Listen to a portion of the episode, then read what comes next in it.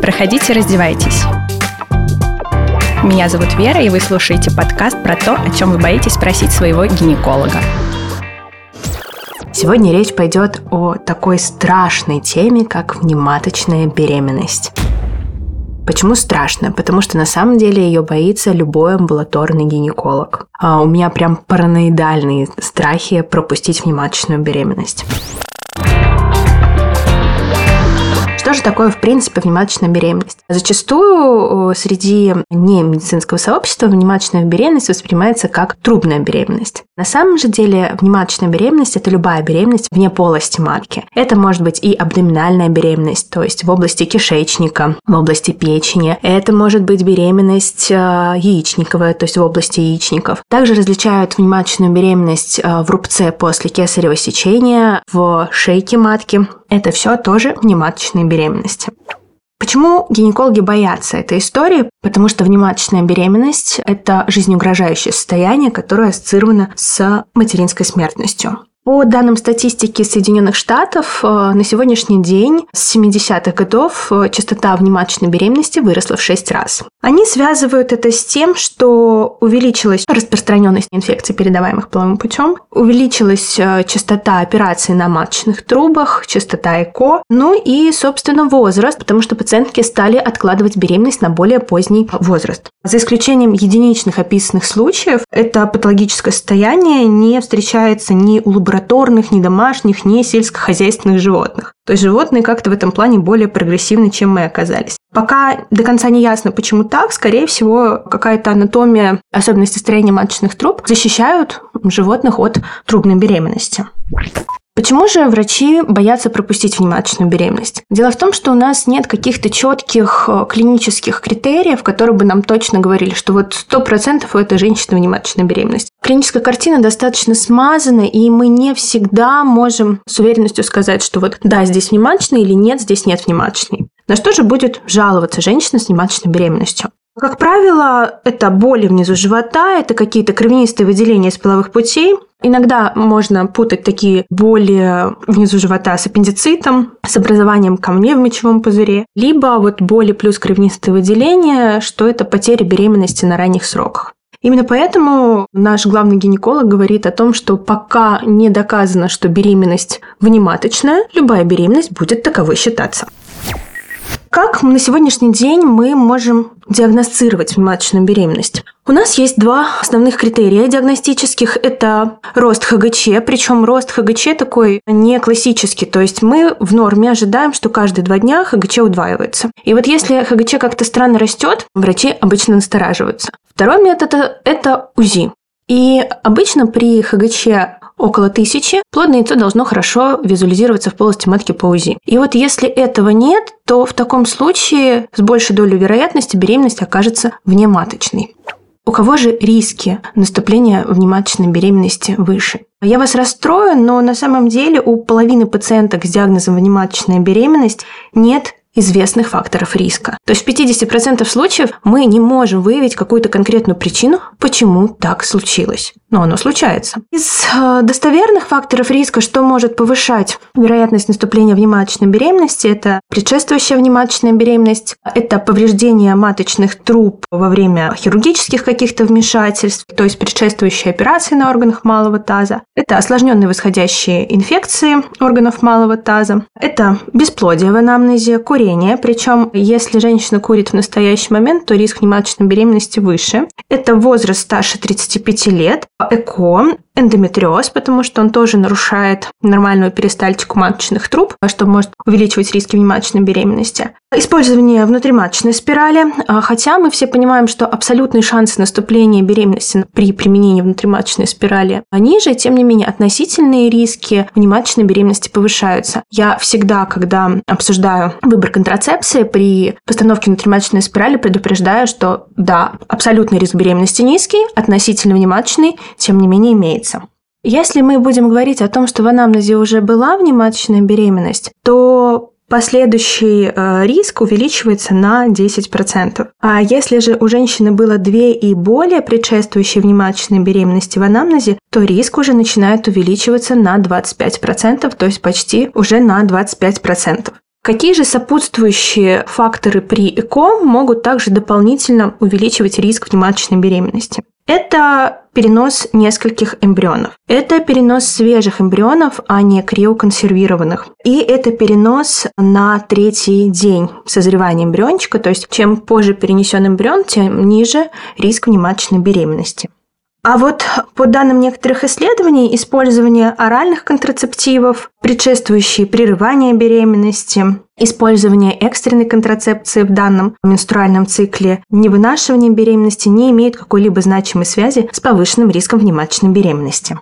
Но, как я сказала, тем не менее, да, у нас вот есть два критерия, это ХГЧ и УЗИ, и по ним мы не всегда можем сто процентов сказать, что да, это внематочное или нет. Иногда нам требуется на амбулаторном этапе все-таки госпитализировать женщину в стационар для динамического наблюдения, потому что не дай бог пропустить внематочную. Почему же мы их так боимся? Собственно, жизнеугрожающее это состояние из-за возможного кровотечения и вот если кровотечение начинается в стационаре, то возможности спасти такую женщину гораздо выше. А нет потери времени, если женщина будет собираться из дома, там, ждать скорую, пока ее привезут и так далее. Учеными, исследователями изучаются различные маркеры, которые могут повышать диагностику внематочной беременности, то есть сократить вот это время, когда мы не понимаем, маточная или не маточная. В частности, например, предложен как маркер уровень прогестерона, но на сегодняшний день это только все на уровне исследований, потому что в клинической практике он еще пока мало информативен. Есть еще ряд других маркеров, не буду на этом останавливаться, это больше такая наука, но, в общем, пока в разработках. Что же можно сделать, если у женщины диагностирована внематочная беременность? На сегодняшний день а, есть три основных тактики. Их возможность применения несколько отличается в зависимости от того, где именно расположена внематочная беременность, но принципиально это выжидательная тактика, когда мы можем ничего не делать и ждать. Это медикаментозное лечение, в частности, применяется метод Рексат. И третье – это хирургическая тактика. Расскажу отдельно про каждый вид внематочной беременности и что с этим можно делать. Начнем с самой популярной – это трубная беременность. На трубную беременность приходится 95% всех внематочных беременностей. Когда же мы можем использовать выжидательную тактику? Обязательно должно быть стабильное состояние женщины гемодинамически. Что это значит? Что у нее нормальное давление, что мы не видим по анализам никаких отклонений, у нее не началось кровотечение, у нее низкие шансы разрыва трубы и так далее. То есть это женщина, за которую мы не сильно переживаем, если так можно этически выразиться. Обязательный уровень ХГЧ должен быть меньше полутора тысяч, и он в динамике должен снижаться. Только такую женщину мы можем наблюдать. Да, мы ждем, что бета-ХГЧ падает, и, в общем, тогда отпускаем. Если же вдруг бета-ХГЧ не падает, то тогда у нас на первый план выходят другие тактики. Это медикаментозная метатрексат. Метатрексат – это препарат, который действует на активно делящиеся клетки. Он тормозит их деление, собственно, тем самым он тормозит деление клеток при внематочной беременности. Препарат может использоваться, если, опять-таки, женщина достаточно стабильна, нет ничего жизнеугрожающего, не требуется никакое экстренное оперативное вмешательство, и бета-ХГЧ не более 5000.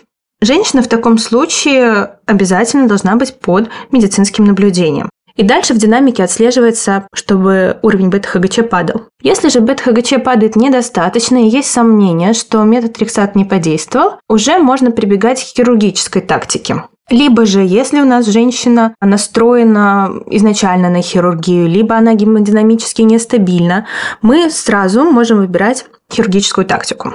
Какие, в принципе, показания к хирургической тактике? Это бета-ХГЧ больше 5000, это признаки разрыва маточной трубы, то есть мы видим, что кровь начинает появляться в брюшной полости, и подозрение на гетеротопическую беременность, то есть э, когда у нас есть и маточная, и внематочная беременность. Хирургическая тактика при трубной беременности может складываться двумя вариантами. Первый вариант – это полное удаление маточной трубы, второй вариант – так называемая сальпингостомия, при которой удаляется плодный мешочек, плодный пузырь, при котором удаляется плодное яичко, и потом маточная труба ушивается. Кому может быть предложен такой вариант? То есть, когда выбрать сальпингоэктомия, то есть удаление маточной трубы, или сальпингостомия. Сегодняшний подход отличается тем, что врачи стараются сохранить фертильность женщины, Поэтому полностью удалить маточную трубу предлагается тем женщинам, у которых либо уже была внематочная беременность, трубная беременность в этой трубе, либо у кого сохранена вторая маточная труба. Во всех остальных случаях, в принципе, можно рассматривать вариант э, сальпингостомии. Единственное но, если произошел разрыв маточной трубы во время трубной беременности и уже достаточно большая кровопотеря, большая площадь поражения маточной трубы, тогда тоже органосохраняющая операция невозможна. Какие же возможны преимущества полного удаления маточной трубы? Они включают почти полное устранение риска того, что мы что-то оставим, то есть какая-то плодная ткань останется. И, соответственно, мы снижаем риск последующей внематочной беременности. Сальпингостомия, то есть сохранение маточной трубы, имеет своим преимуществом попытку сохранения фертильности. Но, тем не менее, мы понимаем, что риски внематочной беременности возрастают. Вернемся к вопросу метатрексата. Какие могут быть побочные эффекты у данного препарата? Серьезные побочные эффекты в виде аллопеции, то есть облысения, изменений показателей крови, связанные с кратковременным применением метатрексата, встречаются достаточно редко. А менее серьезные побочные эффекты, например, как тошнота, рвота, диарея, боли в желудке, нарушение показателей печени, астоматиты, угнетение функции костного мозга встречаются гораздо чаще. Какие рекомендации дают женщинам, которые принимают метатрексат? Во-первых, пациенткам, которые проходят лечение метатрексатом, следует избегать добавок фолиевой кислоты и НПВС, нестероидных противовоспалительных средств, потому что они ухудшают функцию метатрексата. Они снижают его эффективность. Также стоит воздержаться от употребления алкоголя и других анальгетиков, которые могут маскировать симптомы разрыва трубы. И так как метатрексат является тератогенным препаратом, то есть может вызывать пороки развития при беременности, последующую беременность рекомендовано отложить где-то на 3 месяца от применения метатрексата.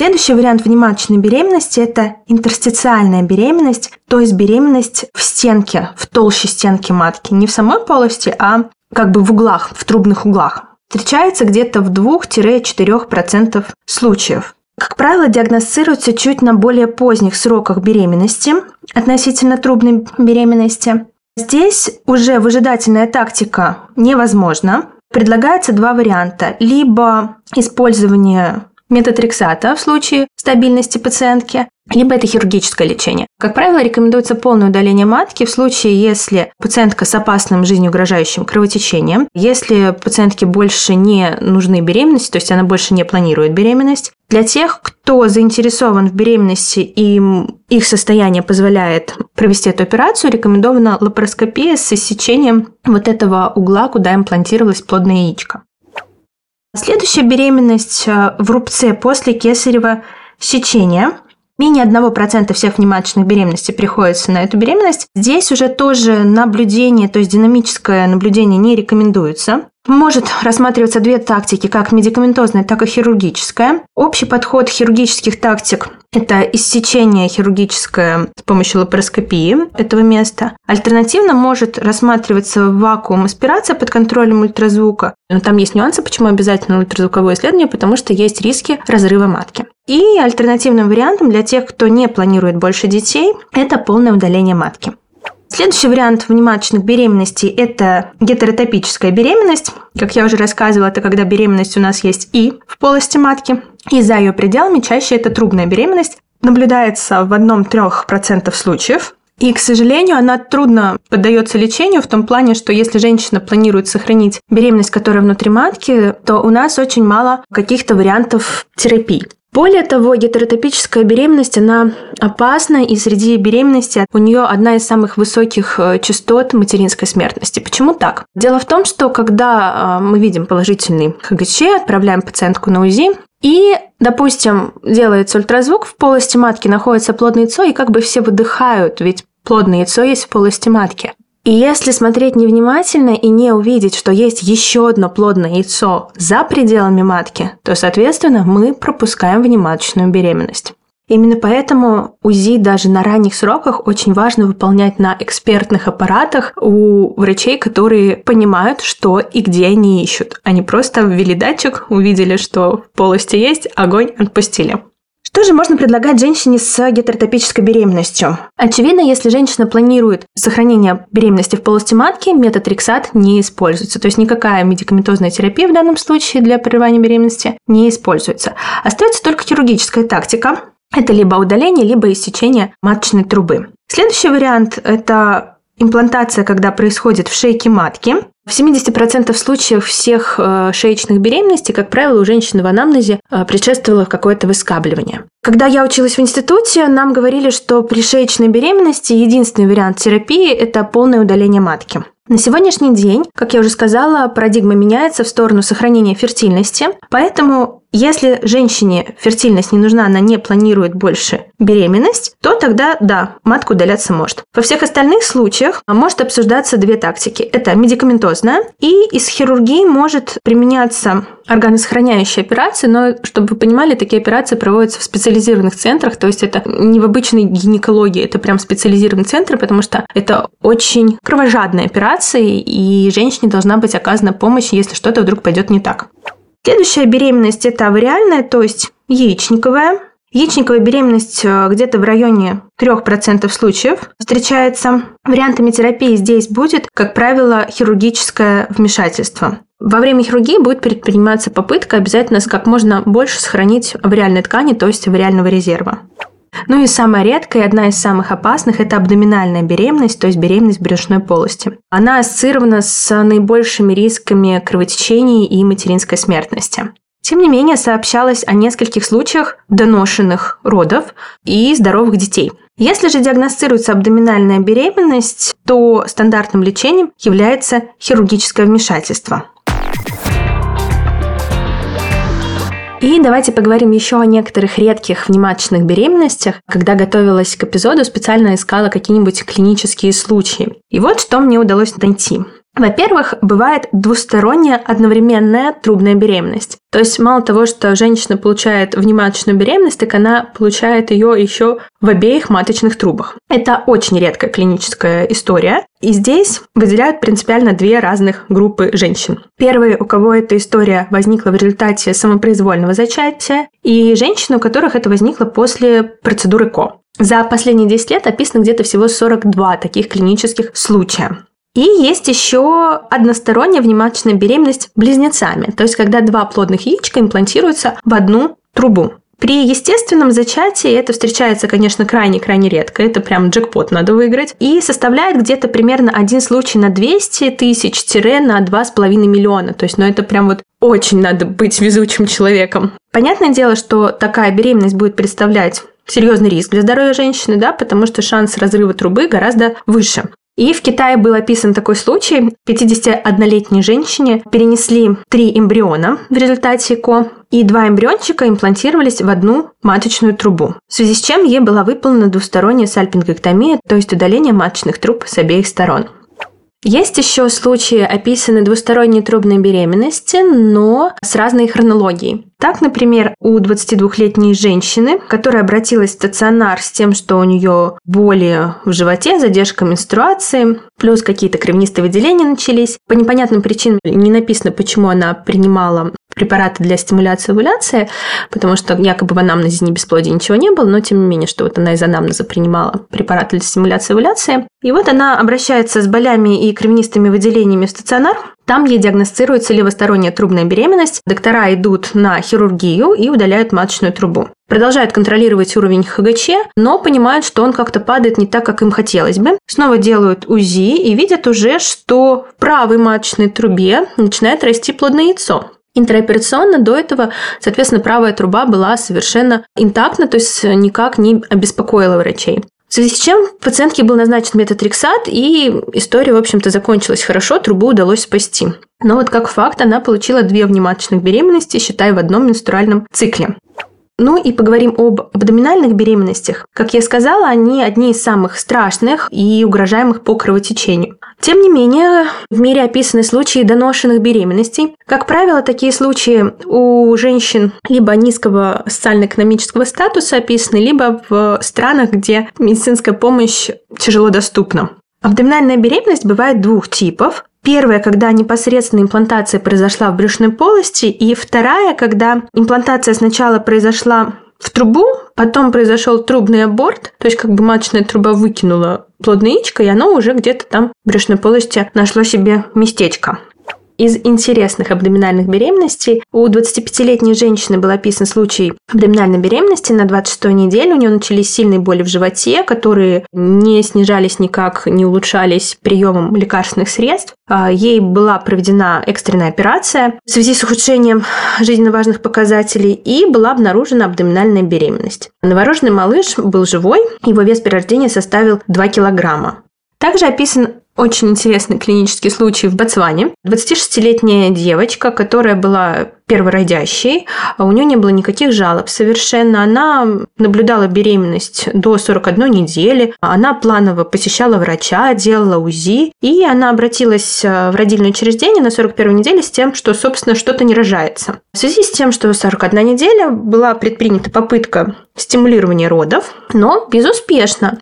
Тогда по КТГ стали какие-то быть изменения у ребенка, и было принято решение а, в пользу хирургического родоразрешения. Когда вскрыли полость брюшную, увидели, что доношенный ребенок мужского пола находится не в матке, а плацента располагается на кишечнике. И, в общем-то, родился мальчик весом 3 килограмма 100 грамм. Вот доношенная беременность с живорождением. Таким образом, внематочная беременность – это то, чего очень боятся гинекологи, потому что ставки очень высокие. Пока не доказано, что это беременность маточная, любая беременность считается внематочной. А риски наступления внематочной беременности не всегда можем установить, и до 50% случаев мы не знаем, почему так случилось. Повторные риски внематочной беременности, если в анамнезе была всего одна внематочная беременность, увеличиваются на 10%, если их уже было несколько, то на 25%.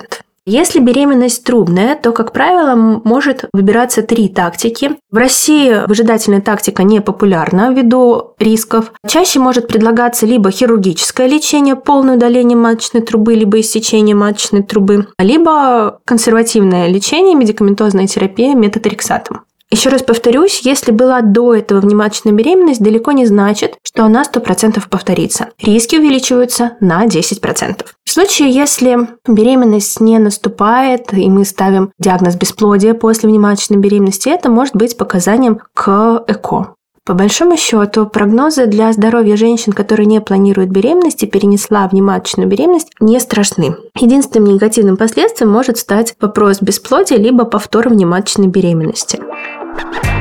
А на этом у меня все. А, я постаралась максимально подробно ответить на вопрос про внематочную беременность. Это был вопрос от подписчицы. Поэтому, если у вас тоже остались вопросы, пишите, задавайте в комментариях. Всем до новых встреч!